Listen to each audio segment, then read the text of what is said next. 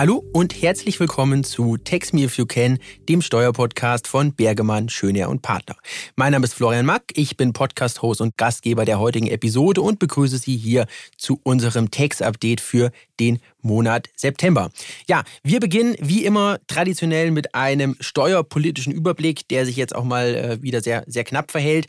Äh, wir gehen nämlich 70 Kilometer nördlich von Berlin Schloss Meseberg. Da ist, äh, ja, ich sag mal, Kabinettsklassenfahrt bereits zum fünften Mal in der jetzt fast zweijährigen Regierungszeit trifft sich dort das Kabinett eben von SPD, Grünen und FDP.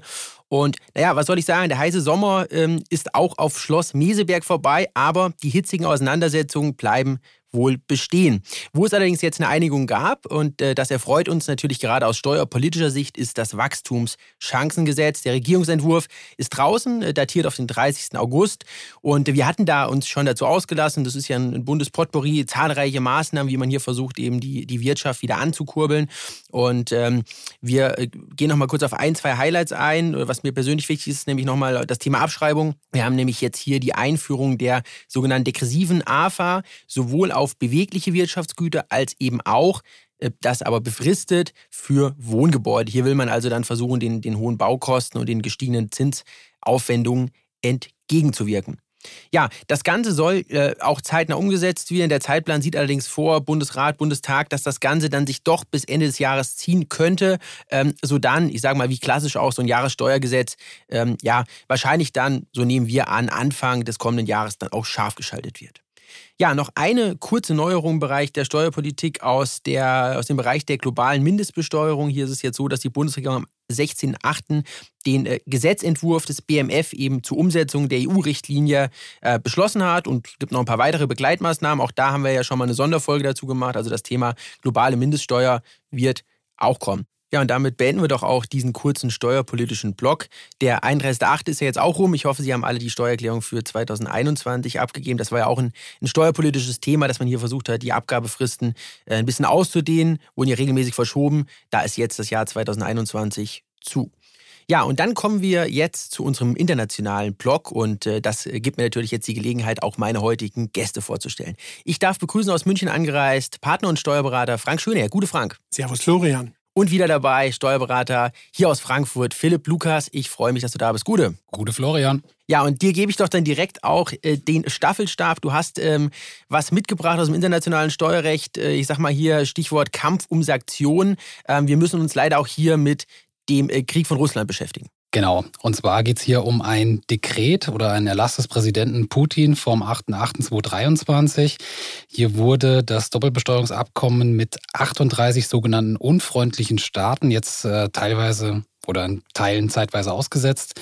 Von der Maßnahme betroffen unter anderem natürlich alle EU-Staaten, USA, UK, Australien, Schweiz, Singapur und Japan. Und die Russen haben sich hier ein bisschen Gedanken gemacht, wie man denn die unfreundlichen Staaten etwas ärgern kann, in Anführungszeichen. Und die vergünstigten Quellensteuersätze für Dividendenzinsen und Lizenzgebühren, die ja bisher galten, die sollen jetzt für diese unfreundlichen Staaten komplett wegfallen. Das heißt, Ermäßigungen fallen komplett weg. Das war insbesondere bei den Dividenden ganz interessant, weil bisher 15 Prozent Quellensteuer, es sah eine Ermäßigung auf 5 Prozent vor oder das war zumindest möglich. Das ist jetzt ja, nach dem Dekret nicht mehr möglich. Zinsen und Lizenzgebühren bisher eine Reduzierung bis auf 0% war möglich. Jetzt haben wir 20% fix. Das heißt, hier gibt es auch keine Ermäßigung mehr.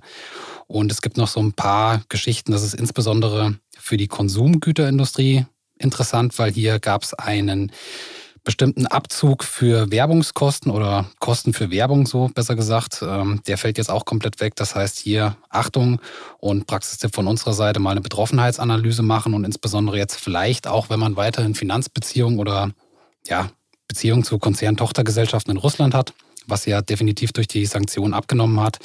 Mal schauen, ob man hier betroffen ist und gegebenenfalls ja, Ausschüttungssperren oder ähnliches festsetzen, bis, bis man gecheckt hat, was hier überhaupt das bedeutet dann mit dem Erlass. Ja, bleibt auf jeden Fall spannend, wie sich das weiterentwickeln wird. Ähm, es gibt ja trotz allem noch diverse Geschäftsbeziehungen auch äh, mit Russland, äh, die hier natürlich dann auch betroffen sind. Wir bleiben im äh, DBA-Recht. Es gibt ein Änderungsprotokoll vom 21. August 2023, Verständigung mit Österreich. Da gibt es auch noch mal ein paar Änderungen, die gehen aber dann in eine andere Richtung. Da geht es eher um, ich glaube, Artikel 15, auch so ein bisschen das Thema von Arbeitnehmer, Mobilität des Arbeitnehmers. Philipp, da hast du noch mal ein paar Aspekte mitgebracht. Genau, also das erste DBA, was, was, wo es eine kleine Änderung gibt, das war jetzt vom 21. August. Du hast es gesagt, der Kollege Lindner hat sich mit seinen Amtskollegen und Amtskolleginnen aus Österreich, Luxemburg, Liechtenstein und der Schweiz in Chiemgau getroffen. Und hier wurden die DBAs etwas angepasst, beziehungsweise es gibt ein paar Änderungsprotokolle. Und wie du schon gesagt hast, also der erste Punkt, der hervorzuheben ist, ist der Artikel 15 Absatz 6, der wird jetzt neu gefasst. Hier gibt es ein paar Änderungen. Also wenn man da betroffen ist, auf jeden Fall mal reinschauen. Das betrifft insbesondere die Grenzgänger. Da gibt es auch eine Neuerung, weil jetzt hier eine Definition in das DBA oder in das DBA-Änderungsprotokoll aufgenommen wird. Und zwar betrifft das den Begriff in der Nähe der Grenze, der wird jetzt so definiert, dass das eine Zone von je 30 Kilometern beiderseits der Grenze bedeutet. Also das ist neu dazugekommen. Da gerne mal reinschauen. Und ansonsten gibt es noch so ein paar Geschichten mit äh, Betriebsstätten, also insbesondere der Artikel 5 Absatz 4. Da wird ein Beispiel aufgenommen, was nicht als Betriebsstätte gilt. Das wären hier die Einrichtungen, die ausschließlich zur Lagerung, Ausstellung oder Auslieferung von Gütern oder Waren des Unternehmens benutzt werden. Das ist neu dazugekommen und dann gibt es noch ein paar Anpassungen ja, in der Richtung Vermeidung von Doppelbesteuerung durch Steueranrechnung und ein paar Neuerungen bei der Besteuerung von Unternehmen. Also da, wenn man Geschäftsbeziehungen zu Österreich unterhält, gerne mal ins Änderungsprotokoll reinschauen. Ja, und ich habe ähm, auch gelesen, in der Schweiz gibt es ähnliche äh, Vorhaben. Auch da wurde jetzt was äh, verabschiedet dann von äh, Minister Lindner. Genau, hier gibt es auch ein Revisionsprotokoll und hier geht es insbesondere um die Entwicklung bei BEPS und den OECD-Musterabkommen. Hier wurden insbesondere hervorzuheben eine Generalklausel gegen Abkommensmissbrauch eingefügt. Das ist sogenannter Principal Purpose Test und die Verpflichtung zur Gegenberichtigung von Gewinnkorrekturen bei verbundenen Unternehmen ist jetzt vorgesehen. Also die wurde jetzt hier klar verankert. Es gibt ein paar klarstellende Hinweise in Bezug auf die Mindestbesteuerungsregeln, die jetzt dann Anfang des Jahres kommen sollen. Also hier lohnt sich der Blick natürlich auch mal rein. Und was natürlich auch noch besonders hervorzuheben ist, ist, dass äh, einige Konsultationsvereinbarungen, die in Vergangenheit bestanden haben, jetzt auch Einzug in das Änderungsprotokoll gefunden haben. Genau, und was man noch sagen kann, also in Bezug auf Österreich soll die Anwendung der Grenzgängerregelung schon zum 01.01.2024 in Kraft treten. Bei der Schweiz lässt man sich ein bisschen mehr Zeit. Hier soll es tatsächlich erst zum Inkrafttreten zum 01.01.2025 kommen. Und je nachdem, wie lange das jetzt mit der ja, Unterzeichnung der Protokolle dauert von, von beider Seiten, dann kann das in Österreich sich natürlich auch noch bis zum 01.01.25 ziehen, aber die Grenzgängerregelung, die soll hiervon ausgenommen werden. Also die gilt ab 1. Januar. Ja, das ist nochmal wichtig zu betonen, äh, weil ich habe ja hier die, äh, diese Technik dann äh, mit der Ratifikation und da ist es eben so, unabhängig vom Inkrafttreten des Protokolls wird eben hier zum 1. Januar das Ganze dann ja umgesetzt.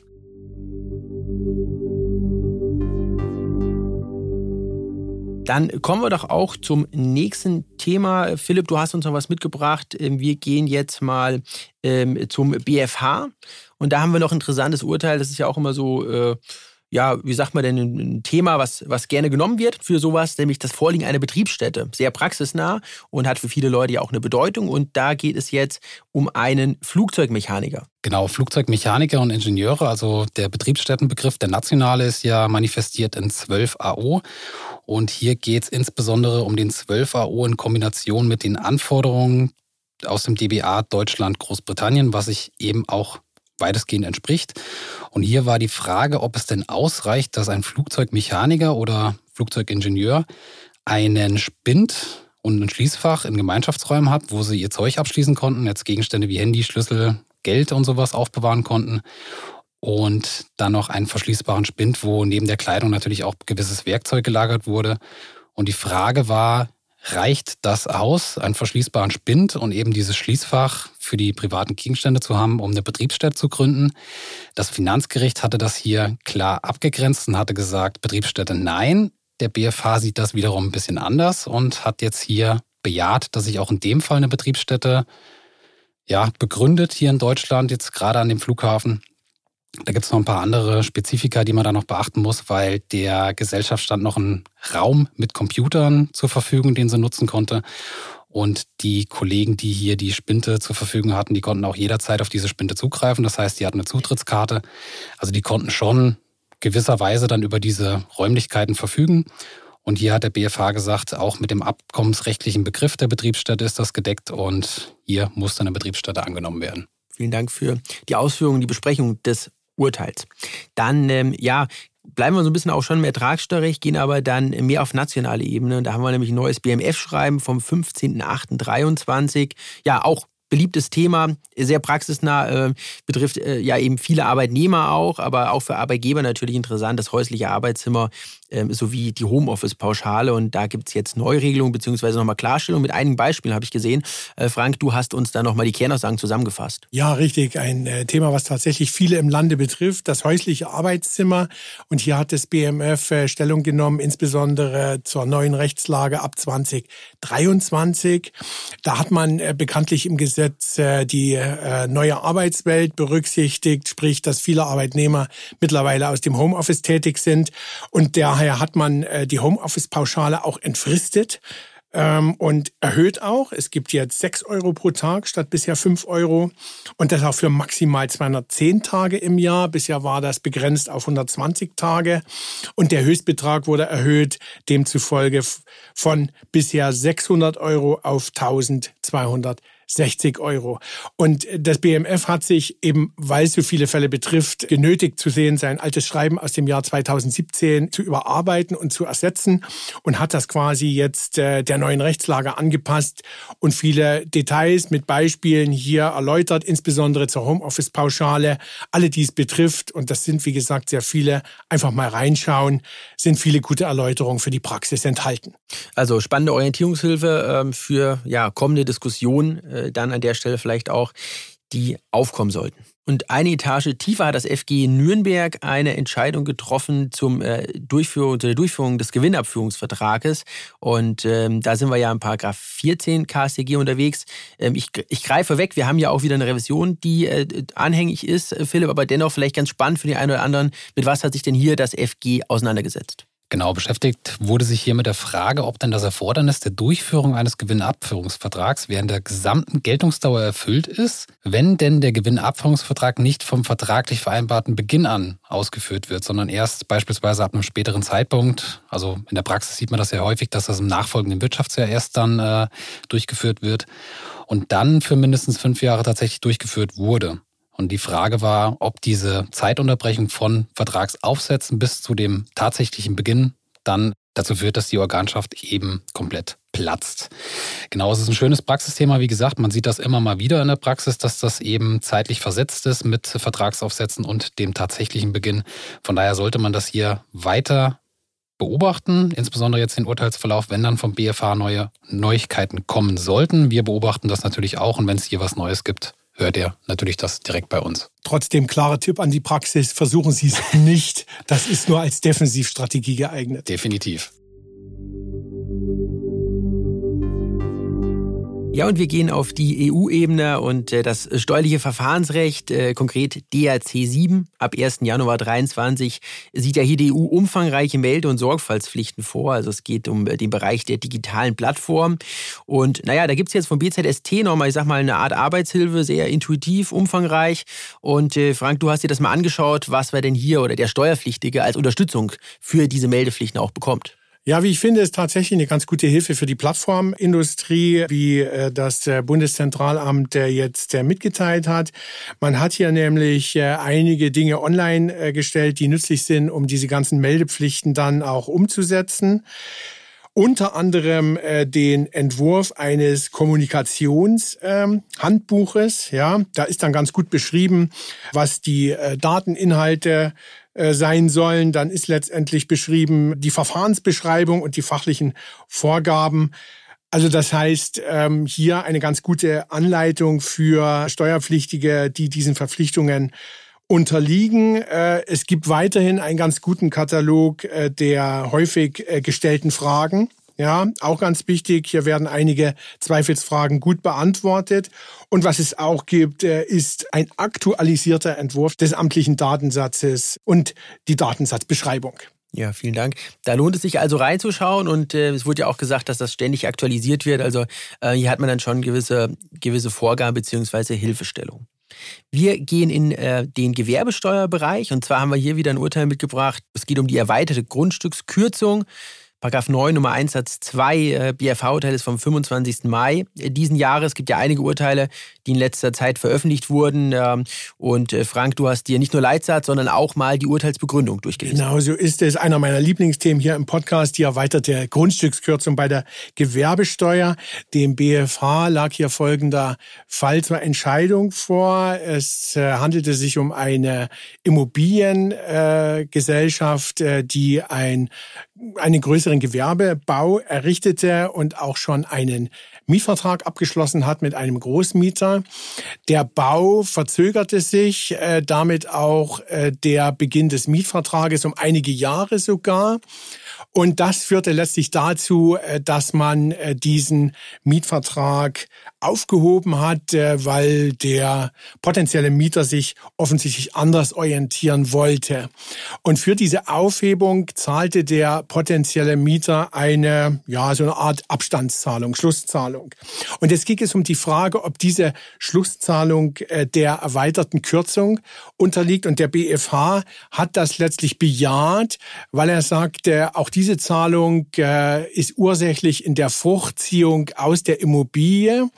Und es kommt eben, und das äh, sehr, sehr ja, interessant auch äh, für die Beurteilung der erweiterten Kürzung generell, es kommt nicht auf die Einkunftsart äh, beim Einkommensteuergesetz an. Es muss sich nicht zwingend um Einkünfte aus Vermietung und Verpachtung handeln. Es können auch sonstige Einkünfte sein beispielsweise oder es könnten auch Spekulationseinkünfte sein, weil ja die gelegentliche Veräußerung von Immobilien auch der erweiterten Kürzung unterliegen kann. Also hier eine insgesamt positive Rechtsprechung für die Steuerpflichtigen. Und im Bereich der Umsatzsteuer gibt es auch Neuigkeiten. Wir hatten hier zu, äh, zu Beginn äh, der letzten Woche einen LinkedIn-Post verfasst, wo wir uns auch mit dem Thema beschäftigt haben. Äh, ich hatte anfangs auch im Bereich der Steuerpolitik ja auf das Wachstumschancengesetz hingewiesen. Da gibt es nämlich auch diese Änderung, äh, wo sind wir zu Hause? Paragraph 14 Umsatzsteuergesetz, äh, beziehungsweise einen Schritt weiter vor kommen wir ja von der Mehrwertsteuersystemrichtlinie. Und da ist es eben so, dass äh, auf Grundlage der aktuellen Fassung der Vorrang der Papierrechnung vor der elektronischen Rechnung, der sogenannten E-Rechnung, geregelt ist. Heißt konkret, die Ausstellung, auch der Empfang von der E-Rechnung sind nur vorbehaltlich der Zustimmung des Empfängers möglich. Das Ganze wird sich jetzt drehen, das Ganze wird sich ändern. Ähm, wir haben hier verschiedene Vorgaben auf EU-Ebene. Da geht es ja dann um quasi, dass man die Umsatzsteuern, das digitale Zeitalter überführen will. Da haben wir äh, als Stichtag den 1.1.28 drinstehen. Auf nationaler Ebene äh, soll das Ganze aber dann zum 1.1.25 eingeführt werden. Ja, ob Deutschland dieses Vorhaben auch tatsächlich so umsetzt, muss jetzt weiter beobachtet werden, aber das nationale Gesetzgebungsverfahren hierfür steht noch am Anfang. Und auch im Bereich der Erbschaft- und Schenkungssteuer gibt es Neuigkeiten. Wir haben ein sehr interessantes Urteil vorliegen vom Finanzgericht in Hamburg vom 11. Juli 2023. Auch hier greife ich vor und ziehe es vor die Klammer. Die Revision beim BFH ist anhängig und Sie werden gleich merken, äh, warum das durchaus auch sinnig ist. Und zwar geht es nämlich um eine mögliche, beziehungsweise wie, der, äh, wie das Gericht jetzt auch feststellte, eine tatsächliche Gesetzeslücke, die eben eine steuerfreie Wertverschiebung unter bestimmten Voraussetzungen äh, möglich macht. Und äh, was man dafür tun muss, Frank, das hast du da einmal angeschaut. Ja, also mir hat das äh, Urteil sehr gut gefallen, muss ich sagen. Finanzgericht Hamburg und äh, ja, das lief über den Ticker mit Gesetzeslücke ermöglicht steuerfreie Wertverschiebungen und äh, ja, je nachdem wie der BFH da entscheidet, also wenn der BFH das bestätigt, wird es unter Garantie eine Gesetzesergänzung geben. Da bin ich mir ganz sicher. Worum geht es in dem Urteil? Es geht um disquotale Einlagen in Gesellschaften. Da hat der Gesetzgeber eigentlich geglaubt mit Paragraph 7 Absatz 8 Erbschaftssteuergesetz das Thema vom Tisch beziehungsweise abgeräumt zu haben. Und jetzt ist hier eine Fallkonstellation aufgetaucht, äh, die hier nochmal eine Lücke offensichtlich offenbart, nämlich die disquotale Einlage über eine Kommanditgesellschaft auf Aktien. Wie war der Fall? Wir hatten eine Kommanditgesellschaft auf Aktien. Alleiniger Kommanditaktionär war der Vater. Der war insgesamt mit 10 Prozent am Vermögen und Ertrag der Gesellschaft beteiligt. Und alleiniger persönlich haftender Gesellschafter war der Sohn. Der war mit 90 Prozent beteiligt. Und was hat der Vater gemacht? Der Vater hat alleine eine Einlage in die Gesellschaft vorgenommen, eine große Einlage in eine ungebundene Rücklage. Das heißt, wirtschaftlich hat er letztendlich 90 Prozent dieser Einlage auf seinen Sohn übertragen und hat das Ganze beim Finanzamt auch angezeigt äh, mit dem Hinweis, äh, ein schenkungssteuerpflichtiger Vorgang liegt nicht vor.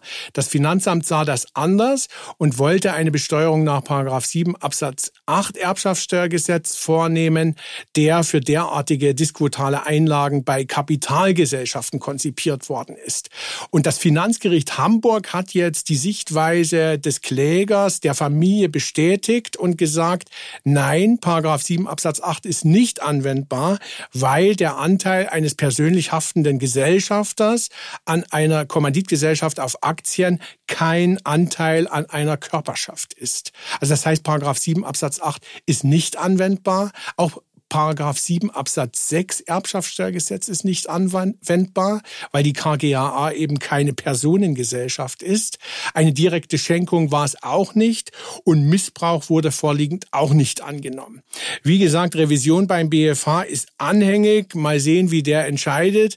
Aber es tut sich hier möglicherweise ein interessantes Zeitfenster auf, um derartige Gestaltungen innerhalb von Familien umzusetzen. Ja, das FG weist hier natürlich dann auch die Verantwortung von sich mit der Aussage, diese Lücke zu schließen, sei dem Gesetzgeber vorbehalten. Dem wollen wir uns natürlich auch hier an der Stelle anschließen. Wir bleiben nochmal in dem Bereich, auch interessant, hier auch wieder Revision anhängig, heißt strittig. Äh, FG Münster hat hier nochmal ein Urteil ähm, dann veröffentlicht, äh, das ist vom 27. Oktober 2022. Da geht es um den Bereich Option versus Regelverschonung und ähm, auch ziemlich interessant und auch praxisnah hier, Frank. Richtig, ja. Also bekannt ist das ja im Grunde genommen, dass äh, bei bei Antrag auf Optionsverschonung die Regelverschonung bei der Übertragung von Betriebsvermögen suspendiert wird. Und äh, das Urteil hat das auch letztendlich nochmal bestätigt. Wie gesagt, auch hier Revision zum BFH anhängig. Mal schauen, wie dieser das sieht. Äh, der Fall ist ein bisschen so, dass einem der Steuerpflichtige ein bisschen leid tun konnte. Der hat den Antrag mehr oder weniger unbedacht gestellt, weil er letztlich dachte, ähm, das Ganze läuft sowieso ins Leere und spielt keine Rolle. Und es hat sich eben dann im Nachhinein herausgestellt, dass es eben doch eine Rolle gespielt hat. Und das Gericht hat letztlich gesagt, warum du den Antrag stellst, ist im Grunde egal. Und wenn er ins Leere läuft, hast du Pech gehabt. Er lief nämlich hier ins Leere, weil die Verwaltungsvermögensquote zu hoch war. Und dennoch musste sich äh, der Steuerpflichtige das zurechnen lassen und bekam dann letztendlich überhaupt keine Verschonung auf das Betriebsvermögen. Spannend. Also wichtig hier diesen handwerklichen Fehler dann äh, zu vermeiden. Und wir kommen zum Ende der Podcast-Folge für den Monat September. Die Statistik beziehungsweise diesmal die Statistiken des Monats haben wir natürlich noch für Sie vorbereitet. Frage an meinen, an meinen Kollegen Philipp, hast du ein äh, Dienstfahrrad beziehungsweise ein äh, geleastes Fahrrad? Habe ich in der Tat und damit bin ich auch nicht alleine. Die Statistik bezieht sich jetzt erstmal auf die Leasingfahrräder, Dienstfahrräder, die es insgesamt in Deutschland gibt. Da hat 2022 jemand fleißig gezählt und kam zu dem Ergebnis, dass es über 900.000 Diensträder in Deutschland gibt. Wie oft die Deutschen da natürlich mit dem Fahrrad zur Arbeit fahren, wurde auch untersucht. Das waren ungefähr 9 Prozent der Deutschen. Da zähle ich mich nur ab und zu dazu. Also öfter wäre natürlich besser. Und es gab hier im Zuge der Statistik, die Frage ist natürlich, wie man das jetzt mit Steuerrecht verknüpfen kann, ähm, eine Aussage der Bundesregierung. Da ging es über den Abzug der Fahrtkosten, die mit dem privaten Fahrer des Arbeitnehmers durchgeführt werden. Und hier ganz klare Aussage, dass der Arbeitnehmer die entstandenen Fahrtkosten, die er tatsächlich ermittelt hat, die Aufwendung, dass er die als persönlichen Kilometersatz dann uneingeschränkt als Werbungskosten abziehen kann. Von daher, da ist die Motivation dann mit dem Fahrrad zur Arbeit zu fahren noch größer, aber ich glaube, aus Nordhessen wird es dann schwierig, würde ich fast sagen. Vollkommen richtig. Die 100 Kilometer von Fulda nach Frankfurt ähm, mit dem Fahrrad, äh, auch, auch E-Bike natürlich, nicht ganz so einfach zu bewerkstelligen, außer man nimmt es mit dem Zug und äh, dann kann man natürlich einen kleinen Teil mit dem Fahrrad fahren. Es sind also nicht nur steuerliche, sondern auch außersteuerliche Gründe, die im Ergebnis natürlich dann für so eine Entscheidung sprechen. Ja, äh, wir haben uns noch was anderes angeschaut. Und zwar sind wir jetzt hier im Bereich der Gewerbesteuer, sehr wichtige Einnahmequelle für die Kommunen. Da gibt es jetzt eine neue Statistik. Und zwar liegen wir im Jahr 2022 bei 70,2 Milliarden Euro. Das äh, bedeutet ein Plus von 14,9 Prozent gegenüber dem Vorjahr. Also ähm, schon, schon eine deutliche Steigerung. Ähm, Frank, du hast dir die Statistik auch angeschaut. Äh, was sagst du dazu? Ähm, ja, ich war überrascht über die Steigerung und ähm, habe aber ansonsten nicht weiter reingeschaut. Jetzt hast du mich kalt erwischt. Ich wusste nicht, dass ich das vortragen soll. Nein, wir machen das, wir machen das hier zusammen. Ich hatte ähm, nochmal noch mal nachgeschaut, weil mich hat es ein bisschen verwundert und habe dann ähm, gelesen, es gibt diverse Sondereffekte, die da auch ein bisschen reingespielt haben. Äh, beispielsweise Rheinland-Pfalz, da sind die Gewerbesteuernahmen um 26 Prozent gestiegen. Natürlich ganz krass. Hier ein Impfstoffhersteller, BioNTech, der hier eben beträchtliche Gewinne dann im Jahr 2022 eben durch Sondereffekte zu versteuern hatte. Ja, und damit sind wir am Ende angelangt der Podcast-Folge und ich äh, darf mich bedanken bei Ihnen, liebe Zuhörer und Zuhörer. Wie immer, Urteile des FG, des BFH, sowohl sämtliche BMF-Schreiben, Verwaltungsanweisungen packen wir in die Shownotes. Schauen Sie gerne rein und ich sage natürlich auch Danke an meine heutigen Gäste. Ich bedanke mich bei Philipp Lukas. Schön, dass du da warst. Sehr gerne, wie immer. Und Frank, ich wünsche eine gute Heimreise nach München. Hat mich gefreut und bis zum nächsten Mal. Dankeschön, Florian. Bis zum nächsten Mal. Ja, damit schließe ich die heutige Folge. Bedanke mich für Ihre Aufmerksamkeit. Wünsche alles Gute. Das war Text Me If You Can, der Steuerpodcast von Bergemann, Schönherr und Partner.